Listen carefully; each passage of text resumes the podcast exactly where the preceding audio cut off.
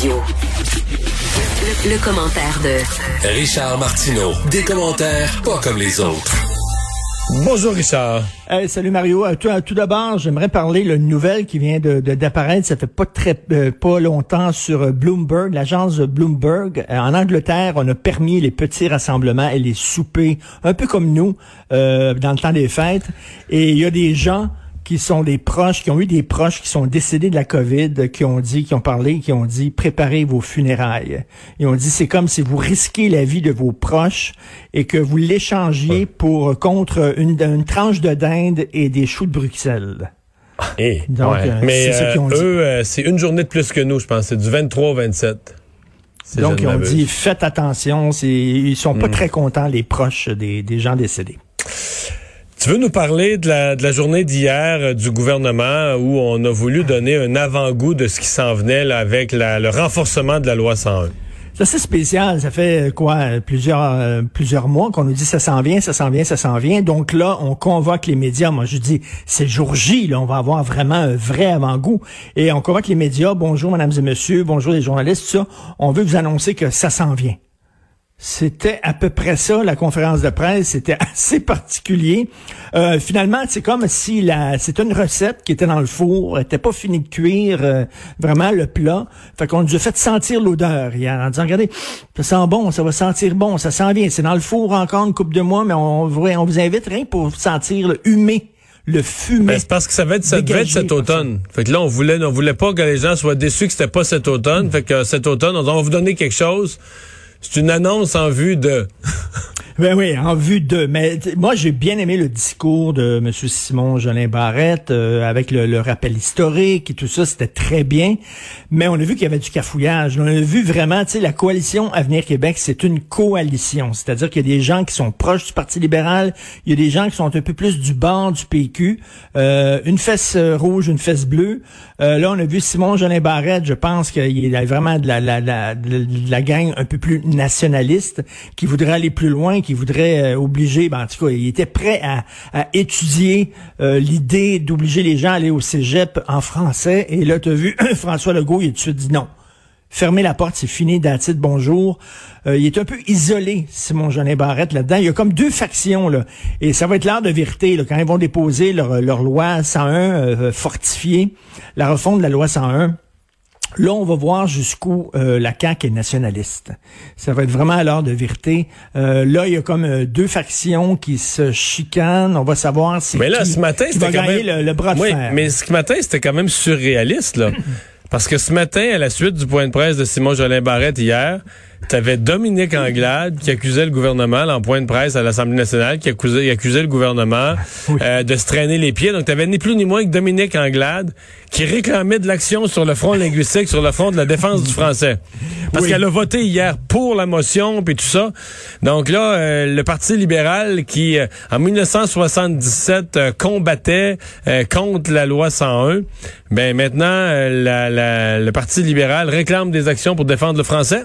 Mais là, on se demande-tu des effets de toche? C'est-tu, à un moment donné, là, quand ça va être le temps là, de dire est-ce que vous appuyez, tu mettons, là, la CAQ dirait, euh, di- dirait là, euh, il y a plus de cégep en anglais, mettons. Ce qui serait impossible parce qu'ils viennent de ils viennent d'annoncer des investissements au Collège d'Anson. Mais mettons, là, bon, vous allez au cégep en français, euh, sauf euh, sauf les gens, là, sauf les, les, les, les anglophones de souche qui sont nés ici, etc. Mais les immigrants, vous allez au cégep en français, peut-être qu'on va dire, ben là, non, ça n'a pas de bon sens, ça n'a pas de sens, c'est contre les droits et libertés, tout ça. Jusqu'où ils sont vraiment pour la défense du français, c'est à la mode. Même Justin Trudeau, maintenant, euh, brandit la cause du français.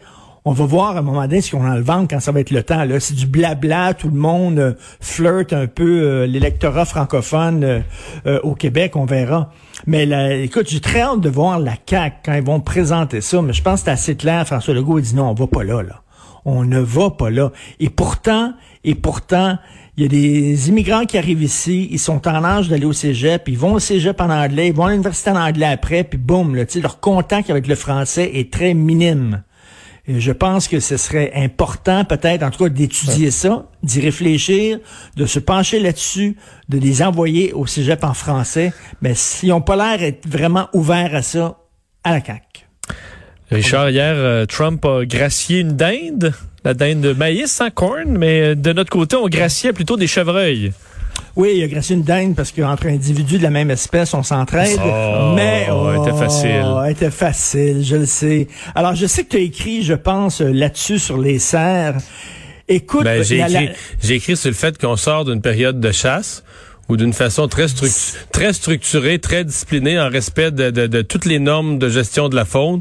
On a permis l'abattage de 48 000 cerfs de 54 Virginie. 000 aujourd'hui, là, dans, dans, Cette année, c'est voit ça 50 dans le 000. devoir. Oui, parce que c'est pas parce qu'ils ont augmenté le nombre, parce que il y a une surpopulation. Donc, le ministère augmente le nombre de permis. Et ça se peut que cette année, on a dépassé les 50 000. Les bon an, mal an, c'est une cinquantaine de mille. Tout ça pour dire que c'est comment un peuple qui permet qu'on aille à la chasse très correctement, qu'on abatte 50 000 cerfs, peut avoir un tel débat pour 15 cerfs. C'est... Attends une minute, et, et sur, sur les gens qui défendent les cerfs puis qui veulent les gracier, combien mangent de la viande? Tu sais, moi, j'imagine, là, euh, Ah, Johnny, plusieurs, là, qui plusieurs, Johnny, qui dit, c'est- écœurant qu'on va tuer les cerfs. Hey, ton steak, tu le veux comment? Est-ce que tu le veux bien cuit ou saignant? Tu sais, c'est comme, puis si c'était des animaux laites, mettons, qui débalançaient, l'écosystème de Longueuil, mettons, c'était des animaux laites, je sais des gros remusqués, des affaires comme ça, je veux dire, ils voudraient qu'on les abatte au lance-flammes, c'est sûr. et mais mais là, c'est cute avec les beaux petits cils et tout ça. C'est comme, penses-tu que la mairesse, hey, la mairesse a reçu quand même des menaces de mort, Christy? Penses-tu que la mairesse s'est réveillée en pleine nuit en disant, on va toutes les tuer d'abord, j'ai le goût de tuer un animal vivant, pis tout ça? Tu sais, elle a consulté des experts, elle a consulté des spécialistes. Ils disent, si on les transpose ailleurs, ils vont amener des tiques avec eux autres, ça va amener la maladie de Lyme peut-être dans d'autres régions du Québec. Écoute, là, et euh, n'importe quel chroniqueur euh, en a fait l'expérience, et toi le premier, je suis convaincu, Mario. Euh, T'écris deux chroniques, une prenant la défense des personnes âgées et l'autre la défense des animaux, et tu vas avoir beaucoup plus de courriers Ben oui. t'appuyant pour ta chronique de défense des animaux. Beaucoup Mais dans, dans ma chronique, dans ma chronique, je raconte cette anecdote euh, de, de, de LCN d'un accident impliquant un monsieur qui, il y avait une, derrière sa camionnette, il y avait un- une remorque, il y avait des, une remorque à chevaux, il y avait des chevaux. Oui. Et euh, c'est une sortie de route, je pense que c'est dans les cantons de l'Est, je ne vais pas me tromper sur la région. Et c'est un accident assez majeur, là, une sortie de route assez majeure. Et euh, on était inquiets là, même pour le monsieur et tout ça. Mais les courriels qui rentraient à TVA, c'était pour l'état de santé des chevaux. Là. Ben oui. Richard, il Ben y a oui. personne. Quand ils ont dit en ondes là, que les chevaux étaient corrects, parce que les chevaux, effectivement, la, la remorque avait comme renversé, mais les chevaux avaient, avaient pas eu l'impact dur comme le conducteur.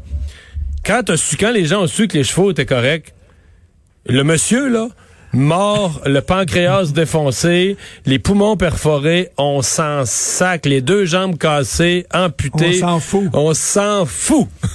Écoute, t'as sûrement, sûrement interviewé Jean Bottary, qui est un préposé aux bénéficiaires. Oui.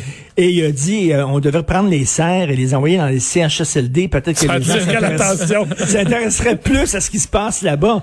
Et j'avais l'ancien ministre de la Santé, Jean Hébert, aujourd'hui, qui a signé un texte en disant que les, les, les vieux, les personnes âgées souffrent d'angisme. Il est tanné d'entendre euh, dire, euh, bon, elle avait 85 ans, elle est morte de la COVID, mais elle avait 85 ans.